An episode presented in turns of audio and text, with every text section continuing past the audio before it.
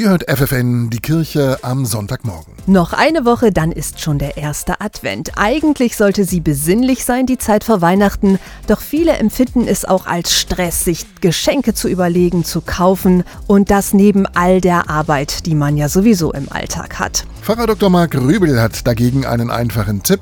Rausgehen. Er ist Dozent an der Katholischen Akademie in Stapelfeld und er leitet die dortige Gemeinde. Nach einem Bürotag tut es einfach gut, mal in die Natur einzutauchen und meine Leidenschaft ist das Wandern. Und das ist eigentlich mein wichtigster Ausgleich jetzt in dieser Zeit. Rausgehen, wandern, die Natur genießen, ein guter Tipp auch für die Vorweihnachtszeit. Auch wenn im Winter weite Teile der Natur ruhen, gibt es dennoch viel zu entdecken. Denn manche Pflanzen zeigen sich zu dieser Jahreszeit in ihrer schönsten Pracht sagt Marc Röbel. Und dann ist für mich das Erste, dass ich versuche, die Natur wahrzunehmen.